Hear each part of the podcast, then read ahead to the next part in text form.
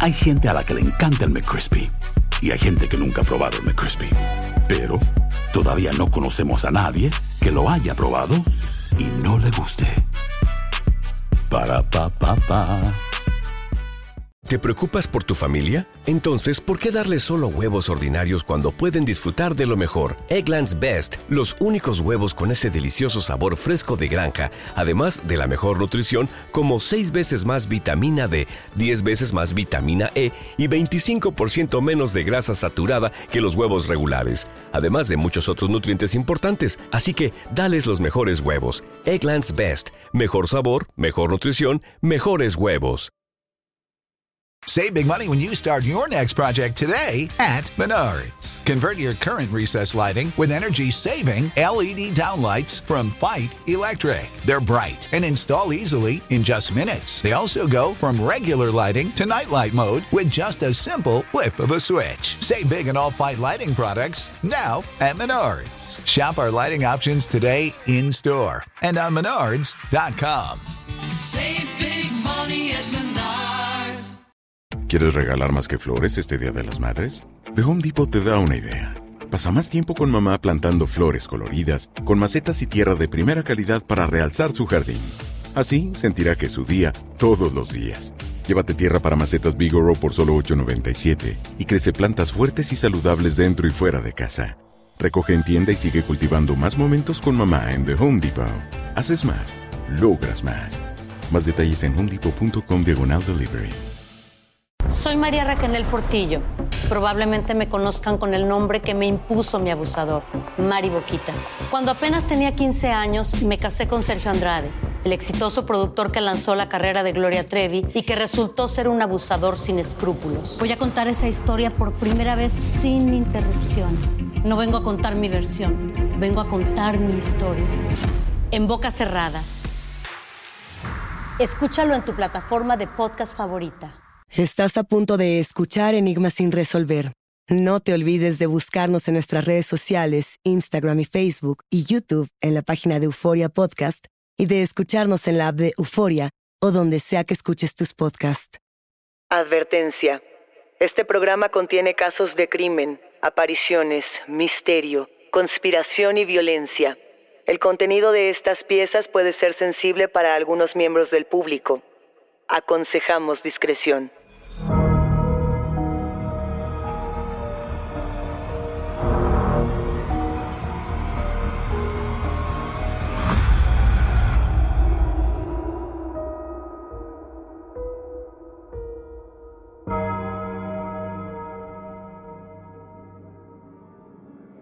Son las 3 a.m. El teléfono suena con fuerza en la casa de los Brown. El señor Brown se levanta de la cama, contesta. Su hija Betty lleva toda la noche desaparecida. Quincy, su madre, la ha estado buscando incansablemente las últimas horas. El señor Brown levanta el teléfono para escuchar las noticias que la policía local tiene para darle. Acaban de encontrar el auto de Betty estacionado frente a Old Morrison en la Universidad de Transilvania. Betty está en el interior. Lamentablemente, Betty no volverá a casa. Betty es hallada sin vida, con la cabeza reclinada hacia atrás y su brasier rodeando su cuello, estrangulándola. Este es uno de los casos más investigados, más complejos y más mediáticos del estado de Kentucky en las últimas décadas. Pero hay una pregunta que aún no podemos responder. ¿Quién mató a Betty Gale Brown? Este es un nuevo episodio de Enigma sin resolver. El asesino anónimo de Betty Gale Brown. Seguramente enigmáticos, muchos de ustedes ya conocen este caso. El asesinato de Betty Gale Brown o el asesinato de la estudiante de Transi, como algunos medios nombraron esta investigación, fue muy sonado en su momento. Este es un caso que es además muy muy visitado dentro de Estados Unidos y a pesar de que ha inspirado publicaciones y numerosos trabajos de investigación, no es un crimen tan conocido en otros países, en otras latitudes.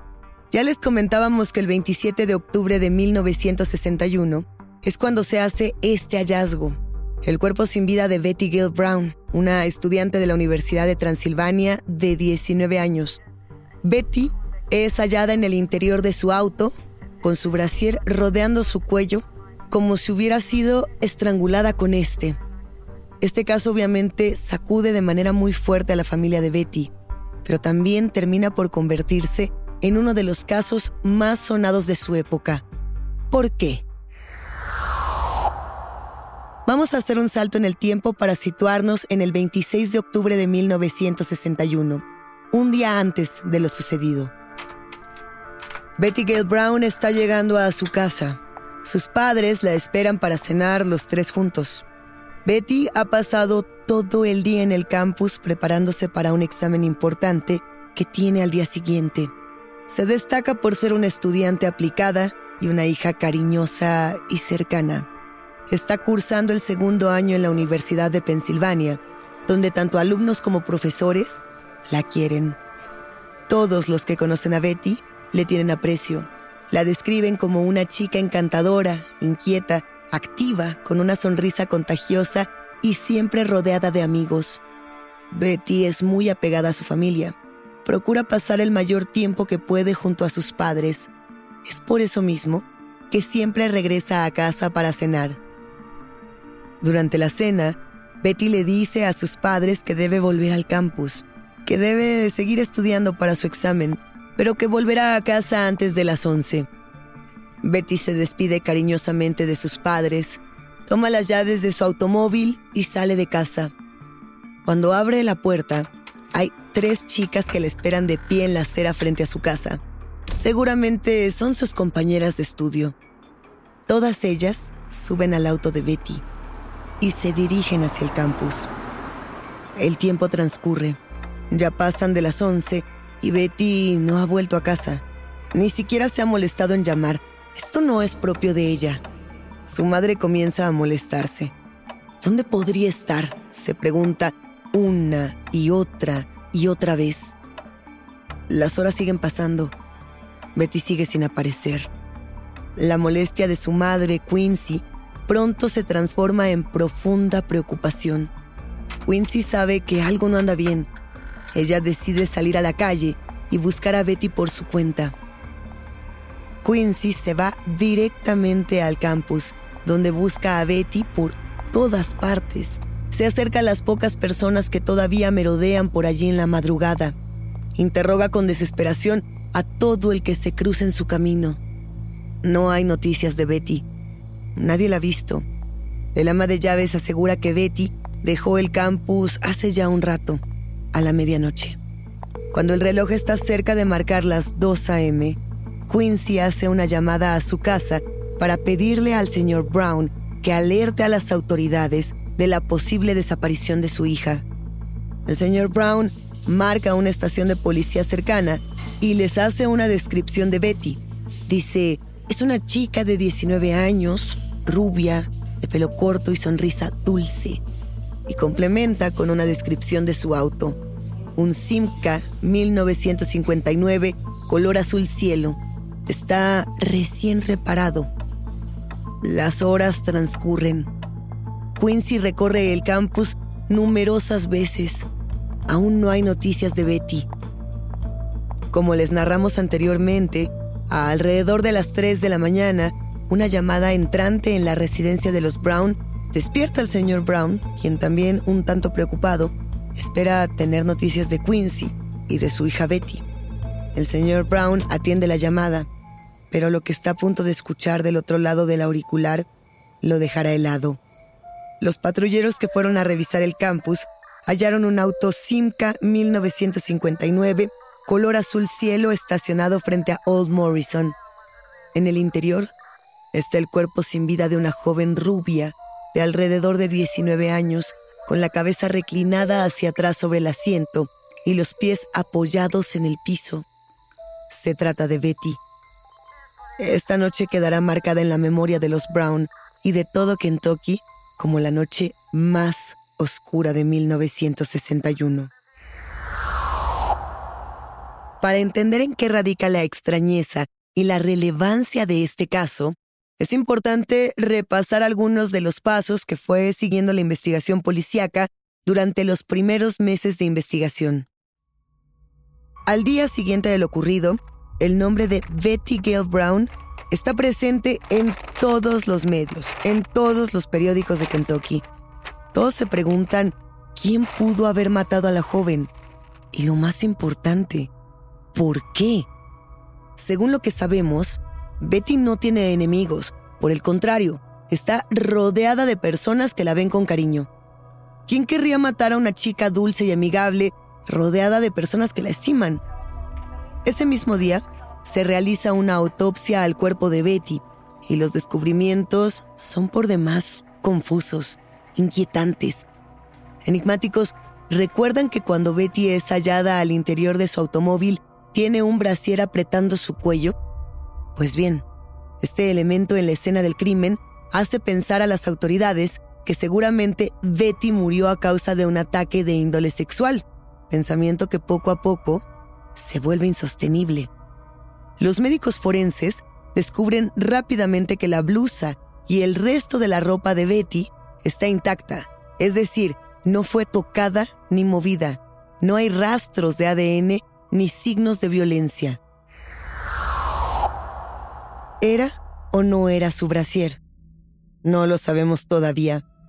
Poco tiempo después, Quincy encuentra un diario en el que Betty escribe acerca de la universidad, sus amigos y los chicos con los que sale. Quincy le proporciona a las autoridades una lista de los nombres de los jóvenes que figuran en el diario de su hija. Todos son interrogados, todos. Incluso algunos pasan pruebas de polígrafo y otros tantos son llamados a testificar más adelante. Pues para este punto, es bastante obvio que la motivación en este asesinato no es de índole sexual. Hay que tener en cuenta, enigmáticos, que el caso que estamos tratando ocurre a inicios de la década de los 60, cuando afortunadamente el crimen y la violencia no eran tan comunes como son ahora. En ese entonces, el hecho de que una chica inocente apareciera muerta frente a un campus universitario resultaba mucho más insólito y perturbador. Ahora pareciera en ciertas partes del mundo que este tipo de cosas son normales. Pero volviendo al caso, todo Kentucky está invadido por el miedo y la incertidumbre. La familia y los amigos, los profesores, los compañeros de Betty, todos se preguntan qué pudo haber pasado. La policía y los medios están boquiabiertos. Las autoridades de Kentucky llevan esta investigación con rigor. La prioridad es descubrir la verdad sobre quién mató a Betty Gill Brown. Vamos a un corte y regresamos con más Enigmas sin resolver. Si no sabes que el Spicy McCrispy tiene Spicy Pepper Sauce en el pan de arriba y en el pan de abajo, ¿Qué sabes tú de la vida? Para pa pa pa. ¿No se merece tu familia lo mejor? Entonces, ¿por qué no los mejores huevos? Ahora, Egglands Best están disponibles en deliciosas opciones. Huevos clásicos, de gallina libre de jaula y orgánicos de Egglands, que ofrecen un sabor más delicioso y fresco de granja que le encantará a tu familia. En comparación con los huevos ordinarios, Egglands Best contiene la mejor nutrición como 6 veces más vitamina D, 10 veces más vitamina E y el doble de omega 3 y B12. Solo Egglands Best. Mejor sabor, mejor nutrición, mejores huevos. Visita egglandsbest.com para más información. Ohio, ready for some quick mental health facts? Let's go. Nearly 2 million Ohioans live with a mental health condition. In the U.S., more than 50% of people will be diagnosed with a mental illness in their lifetime. Depression is a leading cause of disability worldwide. So, why are some of us still stigmatizing people living with a mental health condition when we know all of this? Let's listen to the facts and beat the stigma. Ohio, challenge what you know about mental health at beatthestigma.org.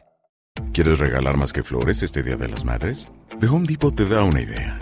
Pasa más tiempo con mamá plantando flores coloridas, con macetas y tierra de primera calidad para realzar su jardín. Así sentirá que es su día todos los días.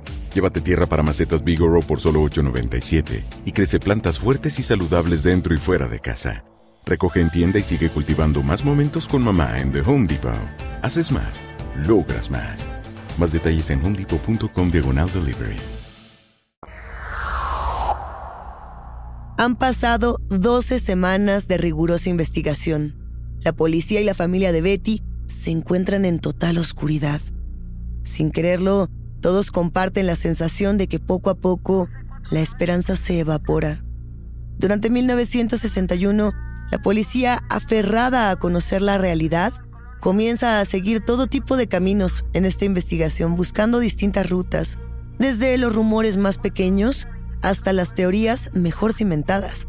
Inicialmente, se revela que alrededor de las 12 a.m., es decir, a la medianoche, Betty fue vista en el estacionamiento platicando con un amigo suyo del campus. El nombre de este amigo ha permanecido en el anonimato durante todos estos años. Lo que sabemos es que este amigo anónimo se acerca al auto de Betty para saludarla. Ella baja su ventanilla y devuelve amablemente el saludo. Los dos amigos conversan brevemente, se despiden y Betty se marcha con dirección a su casa. La casa de los Brown está localizada a pocos minutos del campus, por lo que se estima que de haberse dirigido realmente a casa, Betty habría llegado alrededor de las 12 y cuarto, pero no fue vista con vida nunca más. Este amigo anónimo es la última persona que interactuó con Betty antes de aquella tragedia. No sabemos qué pasó. Otros de los caminos que explora la policía para tratar de encontrar respuestas son los siguientes. A ver, por un lado, la policía interroga a un joven que se da de baja de la universidad un día después del hallazgo del cuerpo de Betty. ¿Por qué se dio de baja? Por otra parte, también interrogan a un chico que parece sospechoso en un principio por demostrar un interés especial en la investigación. Este joven se dedica a coleccionar recortes de periódico del caso de Betty Gale Brown cosa que alerta inmediatamente a la policía. Aunque este es un caso local, en algún punto las autoridades exploran líneas de investigación de otros crímenes que pudieran estar ligados a otros estados, pensando que quizá podría tratarse de un asesinato relacionado a otros o inclusive de un asesino serial. Lamentablemente enigmáticos, el crimen y la violencia son dos ingredientes de la sociedad que mientras pasa el tiempo, más proliferan y más se integran a nuestra normalidad. Imaginemos por un momento cómo funcionaba la ley y el crimen en la década de los años 60, cuando el hallazgo de un cuerpo sin vida de una chica de 19 años era todo un suceso, algo que paralizaba por entero a las sociedades, que generaba un impacto verdaderamente poderoso. Obviamente, la reacción al crimen era muy distinta a la que se tiene ahora, pero los procesos de la ley y las maneras de investigar también eran distintas. A pesar del contexto tan diferente al que acostumbramos, a pesar de las diferencias sociales y las evoluciones que han tenido los procesos de investigación, este caso es manejado con una seriedad y un grado de urgencia máximo. Hay 24 oficiales del área de Kentucky trabajando en la investigación 24 horas al día. A pesar de esto, de la dedicación con la que se ha investigado la muerte de Betty Gill Brown, entre los años de 1963 y 1964, la investigación llega a un punto de oscuridad absoluta y el asesinato de Betty Gill Brown se convierte en un caso sin resolver. No es sino hasta principios de 1965 que este tema casualmente llega a un probable primer vistazo de la realidad. Enigmáticos, para poder contar lo que sigue en esta investigación, tenemos que viajar brevemente hasta Oregon, así es, a un pequeño pueblo llamado Klamath Falls, donde vive un hombre llamado Alex Arnold Jr., que será de suma importancia para el resto de esta historia. Alex Arnold Jr. vive como indigente, no tiene dinero ni bienes materiales. No tiene familia ni amigos en esta zona. Alex está solo y además ha desarrollado una dependencia al alcohol. Pasa la mayoría de su tiempo borracho, caminando las calles de arriba abajo. No sabemos mucho acerca de Alex. No conocemos a su familia. Tampoco sabemos de dónde vino. Lo único que sabemos acerca de este hombre es que ha pasado los últimos años de su vida recorriendo distintos estados del país entre el alcohol y la vida de calle. Llegamos al 19 de enero de 1965. Alex camina sin rumbo en estado de ebriedad. Lleva todo el día bebiendo. En algún momento de la tarde, unos patrulleros se encuentran con él y, y aquel hombre completamente borracho comienza un altercado que culmina con su arresto. Alex es llevado ante un juez y es juzgado por los cargos de alteración del orden público e intoxicación en la vía pública. Como ya lo mencionamos anteriormente, Alex no tiene dinero, es decir, es incapaz de pagar una multa, y al no poder financiar su liberación, termina por ser llevado a la cárcel con una pena de 10 días. Poco a poco, su cuerpo comienza a expulsar la bebida y a entrar en estado de abstinencia. Él comienza a tener un comportamiento muy distinto a cuando lo encontraron. Alex habla con los objetos, le susurra cosas al rollo de papel de baño, grita y dice que puede ver cómo las sombras se arrastran por los muros, cómo lo traga la oscuridad. El comportamiento de Alex comienza a preocupar a su custodio, quien rápidamente alerta a los demás carceleros. El hombre, presa de su propia mente y de su malestar, amenaza con matarse. Afortunadamente, los guardias logran detenerlo y es llevado a un área distinta donde recibe vigilancia todo el tiempo. Pasa la noche teniendo brotes de este mismo estado. Suda y se queja constantemente. La sensación de abstinencia juega en su contra durante su primera noche de reclusión. A la mañana siguiente, Alex ha logrado controlar su cuerpo un poco más, aunque su actitud y sus sollozos siguen preocupando a los carceleros. Pero bueno, él ya se siente un poco mejor. Alex reúne fuerzas para levantarse muy despacio. Se acerca a la reja que lo separa de la libertad. Llama al guardia para que se acerque un poco a su celda y le dice, necesito hablar con alguien. Hay algo que debo sacarme del pecho. Es llevado hasta la oficina de la prisión, donde hace una confesión bastante peculiar. Creo que maté a una mujer hace algunos años. Creo que fue en Kentucky.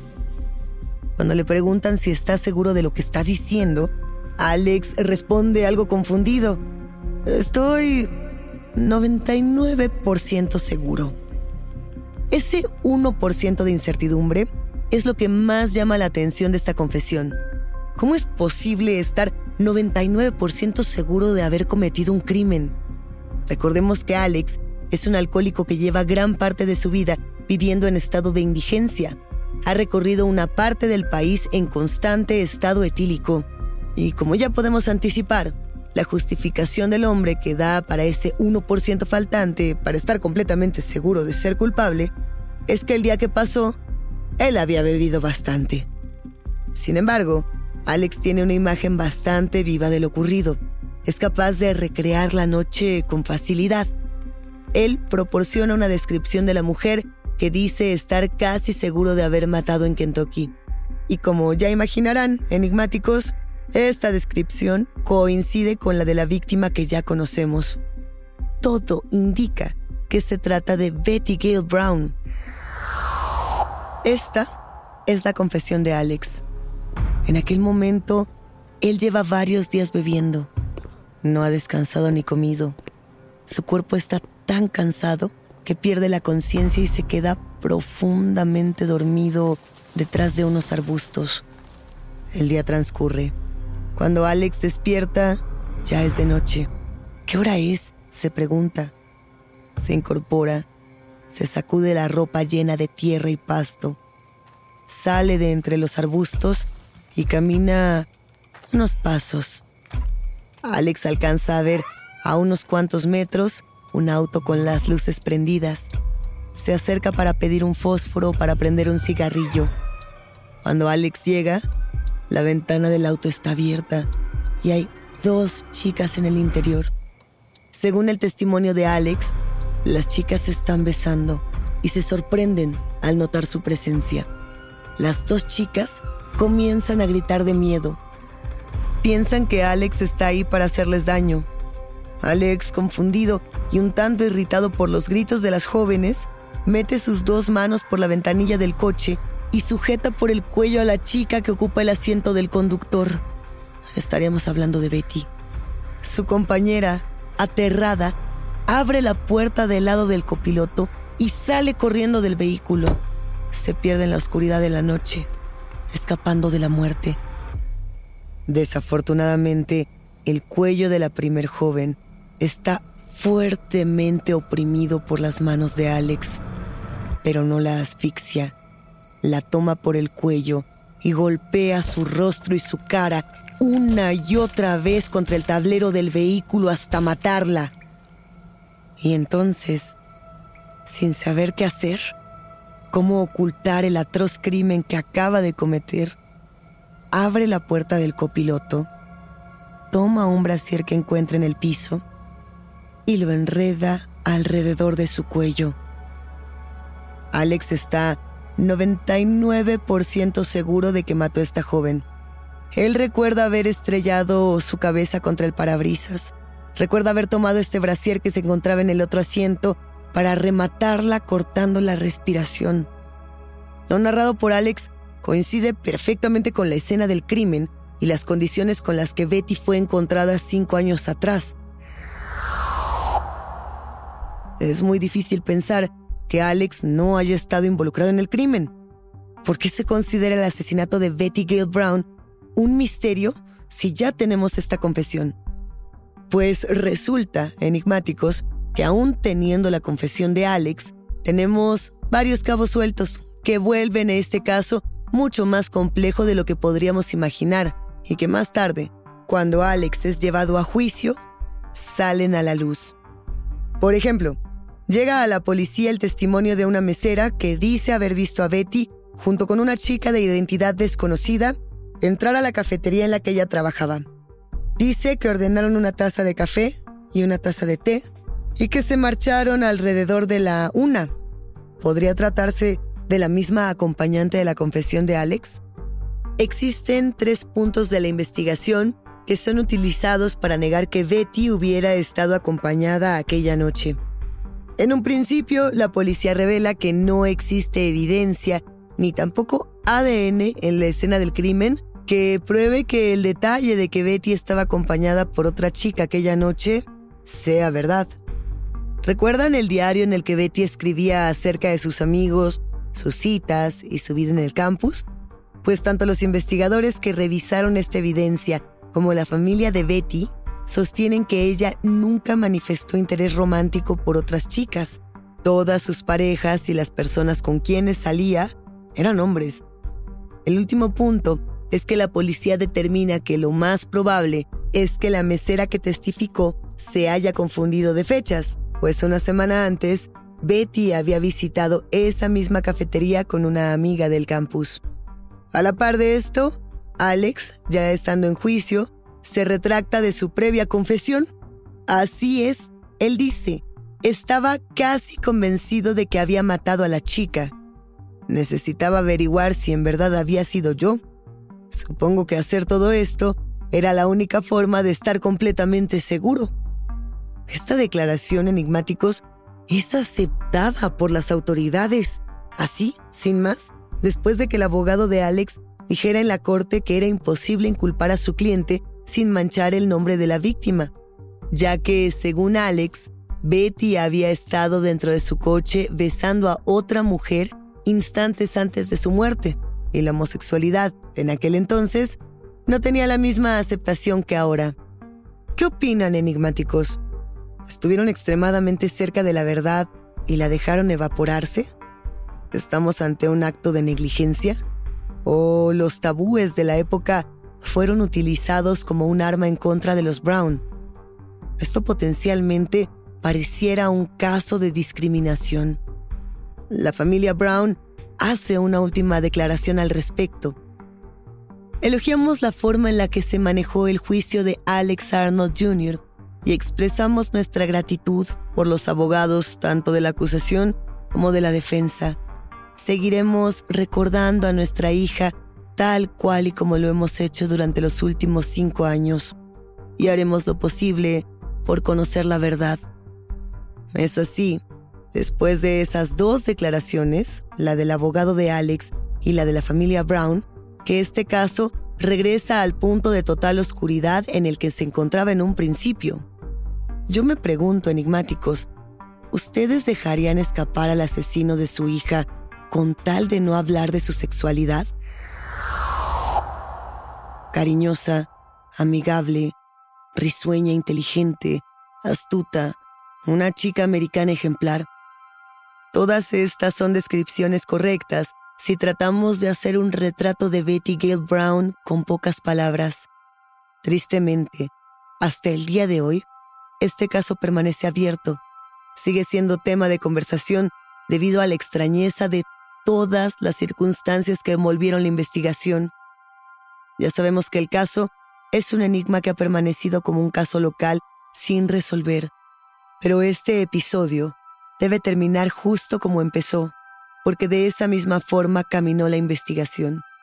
Partimos de una pregunta que gracias a las decisiones de Alex, su abogado, las autoridades y todos los involucrados, sigue sin tener una respuesta. ¿Quién mató a Betty Gill Brown? Hasta aquí llegamos con este caso por ahora. Yo soy Luisa Iglesias y ha sido un macabro placer compartir con ustedes, enigmáticos. Gracias por escucharnos y no se olviden de suscribirse o de seguir el show para no perderse ningún misterio. Recuerden que pueden escucharnos a través de la app de Euforia, la página de YouTube de Euforia Podcast o donde sea que escuchen sus podcasts. Nos encontraremos en el próximo episodio de Enigmas sin resolver.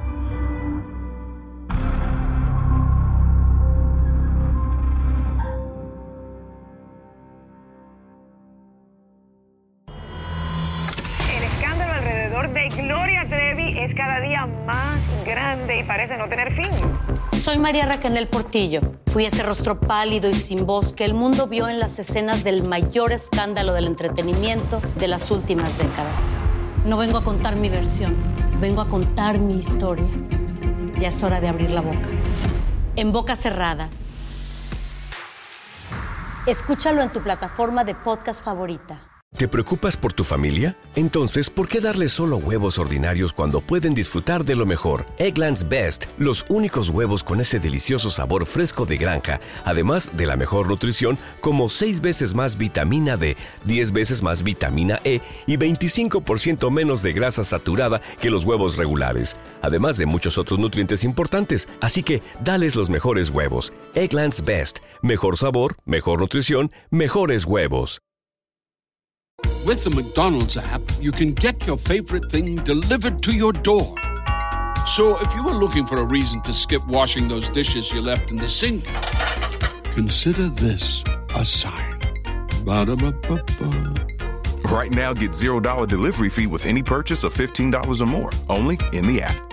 At participating McDonald's, minimum purchase excludes tax and service fees. Delivery prices may be higher than in restaurants. Other fees may apply, not valid with any other offer, discount, or coupon. ¿Quieres regalar más que flores este Día de las Madres?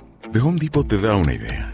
Pasa más tiempo con mamá plantando flores coloridas, con macetas y tierra de primera calidad para realzar su jardín. Así sentirá que es su día todos los días. Llévate tierra para macetas Bigoro por solo $8.97 y crece plantas fuertes y saludables dentro y fuera de casa. Recoge en tienda y sigue cultivando más momentos con mamá en The Home Depot. Haces más, logras más. Más detalles en homedepot.com diagonal delivery. Lucero junto a José Ron protagonizan El Gallo de Oro. Gran estreno miércoles 8 de mayo a las 9 por Univisión. Las mejores.